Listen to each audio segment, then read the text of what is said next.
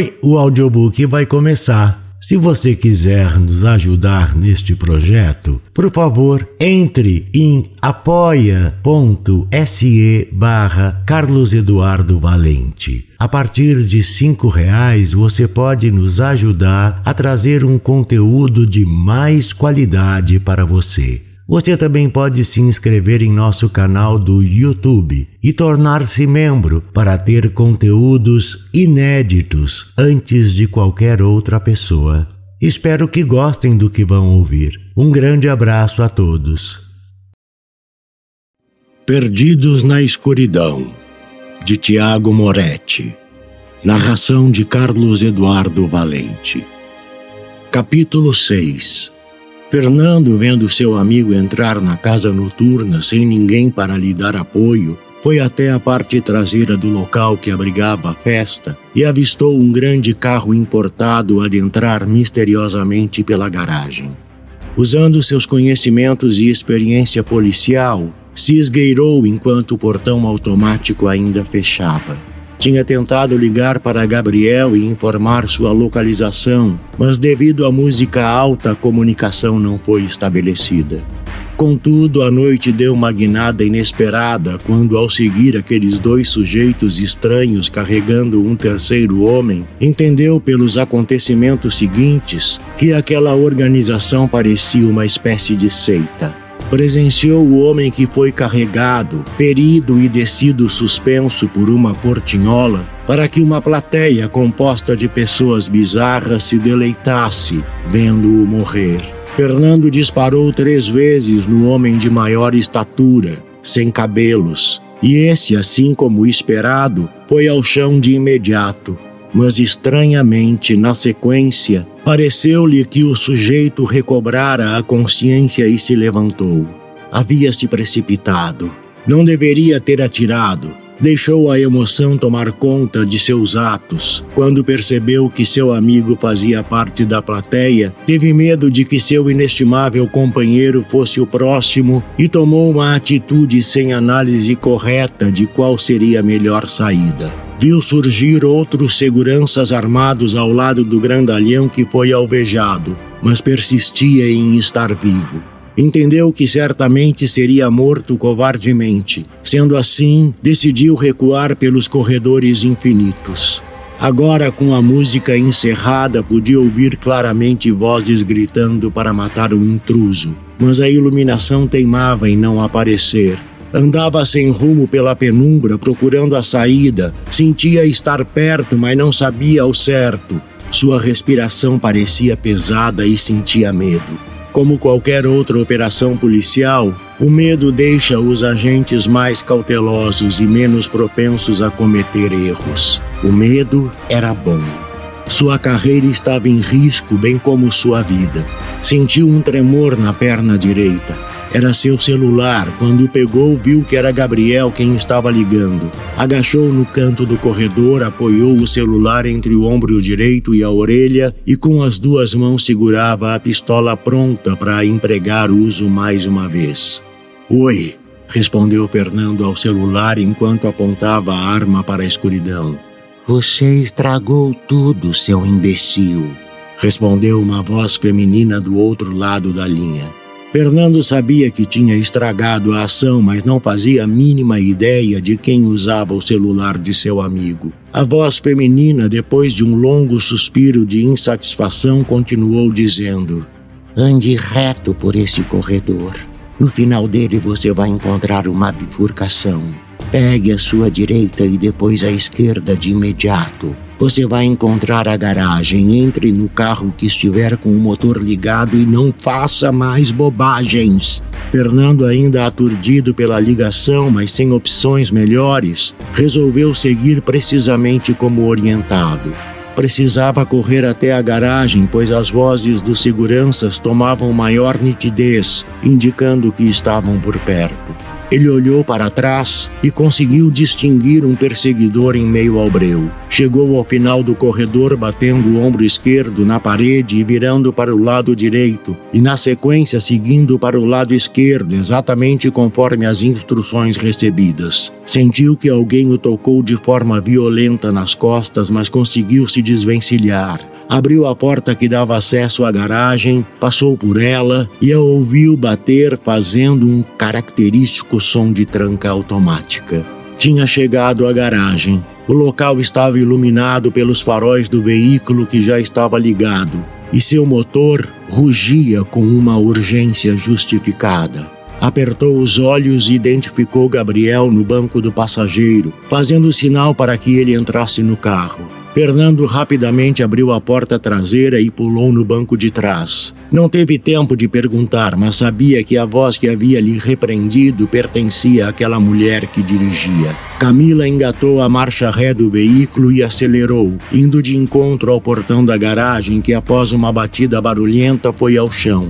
Com a passagem liberada, o motorista manobrou o veículo, colocando-o na rua e pisando no acelerador de maneira brusca. O carro ganhou a rua com uma velocidade surpreendente. Fez uma curva fechada de maneira perigosa, mas retomou o controle novamente na reta. Que merda foi aquilo lá dentro? gritou Fernando, colocando o cinto de segurança do banco traseiro. Você estragou tudo! gritou a linda motorista. Ninguém te chamou lá. Ah, merda! Disse ela enquanto checava o espelho retrovisor e viu duas motos supervelozes se aproximando do veículo que cortava a avenida a 120 km por hora. Gabriel assistia tudo ainda perplexo. Não tinha digerido toda a ação e, ao contrário de seu amigo policial, não estava acostumado a tanta adrenalina correndo por suas veias. Nada fazia sentido naquele momento e o motor do carro gritava em sua potência máxima, atingindo quase 220 km por hora. Gabriel! gritou Camila para se fazer ouvir. Esses caras estão com a sua noiva! Ela fez uma pausa enquanto reduzia a velocidade ao passar por um cruzamento, diminuindo ainda mais a distância entre os perseguidores e o carro ocupado por eles. Não vai ser fácil pegá-la de volta. Ela está infectada, está doente. Antes que Camila pudesse continuar, dois disparos foram ouvidos. Os motociclistas estavam atirando. Fernando fez menção de abrir a janela para responder aos atiradores abrindo fogo contra eles. Mas Camila fez mais uma curva pegando uma rua qualquer. Por alguns instantes ela perdeu o controle do carro, mas com uma rapidez sobrenatural o colocou na pista mais uma vez. Ao checar o espelho, percebeu que as motos não tinham conseguido entrar na rua devido à alta velocidade. Ela encostou o veículo importado e tirou o cinto de segurança. Colocou a mão por debaixo do vestido e retirou uma pequena pistola. Olhou para Gabriel e disse: Gostaria de ter mais tempo para te explicar, mas eles já estão voltando. Daniela está doente assim como esses caras que estão atrás de nós, mas está em está em um estágio inicial que ainda pode ser revertido. Camila engatilhou a pistola e a destravou enquanto falava. Sua noiva é uma pessoa muito especial, e se não a salvarmos a tempo, logo ela terá sede de sangue e fome de carne, da mesma maneira que aquelas mulheres que você viu hoje. Você precisa sair daqui. Vou te ligar de novo em pouco tempo. A mulher abriu a porta do veículo, desceu e se despediu, dizendo: Vá embora e se desfaça do carro. Eles ainda não te conhecem. Eu me piro. Gabriel, ainda sem dizer nada, balançou a cabeça, concordando com ela, mas todas aquelas informações o deixavam cada vez mais confuso. Pulou para o banco do motorista e olhou para Camila, que o ignorava olhando para outra direção. Obrigado, disse ele e saiu com o carro em alta velocidade. Após alguns segundos, observou um farol de moto aparecer na rua onde deixara a recém-conhecida. Estampidos de tiros ecoavam por todo o local. Contudo, antes que pudesse pensar sobre o fato, um grito do amigo Fernando o tirou do transe para informá-lo que a outra moto vinha de encontro ao carro, como um cavalo mecânico do inferno. O piloto havia contornado o quarteirão para cercar os fugitivos. O maldito acelerou o veículo de duas rodas e, enquanto isso, com a outra mão, atirava a esmo na tentativa de acertar o motorista. Gabriel ainda pensava em qual decisão tomar quando sentiu uma dor anormal cortar seu braço esquerdo tinha sido atingido. O pé direito afundou no acelerador e assim o grande carro importado bateu contra a moto, fazendo com que seu condutor voasse para dentro do veículo, quebrando o vidro dianteiro e se chocando contra o banco traseiro. O carro, com a força da pancada, perdeu o controle e colidiu de lado em um poste de energia. Minutos depois, um silêncio sepulcral dominava o lugar. Fernando foi o primeiro a acordar. Depois da colisão, estava salvo graças ao cinto de segurança. Abriu os olhos e viu seu amigo Gabriel amparado pelo airbag que saía do volante. Olhou para o lado e viu o motoqueiro morto ao seu lado. O pescoço estava virado na direção errada. Seus braços e pernas estavam apontados para o lado contrário do normal, e uma fina linha de sangue saía da boca do cadáver, que apesar de estar usando capacete, podia-se ver as feições do homem. Você está bem? Perguntou Gabriel, tirando o airbag do rosto. Tô sim, mas ele tá morto, disse Fernando, apontando para o motociclista. Meu Deus, o que está acontecendo? indagou Gabriel. Antes que pudessem organizar os pensamentos, ficaram atônitos ao escutarem o cadáver resmungar de dor. No início, ouviram alguns gemidos de dor que em seguida se tornaram gritos terríveis e assustadores. Fernando, mais uma vez tomado pela emoção do momento, sacou sua arma e apontou para o peito daquele sujeito. E sem pensar, fez três disparos certeiros no coração, silenciando a vítima no mesmo instante.